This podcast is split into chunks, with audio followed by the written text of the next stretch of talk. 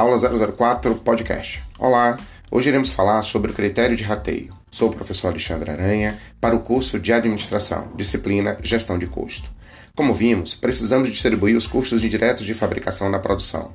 Neste caso, iremos utilizar o processo de rateio, que pode ser realizado por quatro critérios: simples ou direto, regra de três, porcentagem e departamentalização.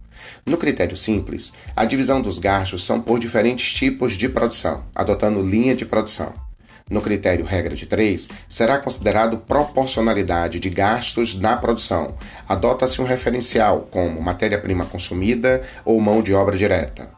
No critério de porcentagem, o mais utilizado pelas indústrias, pois a relação é direta de aplicação no critério departamentalização ou direcionadores de custo, são casos onde o gestor da produção irá estabelecer o rateio de forma justificada e estruturada de alocação dos CIFs. Veja que cada critério está sendo apresentado em nosso material disponibilizado no AV. Até o próximo podcast.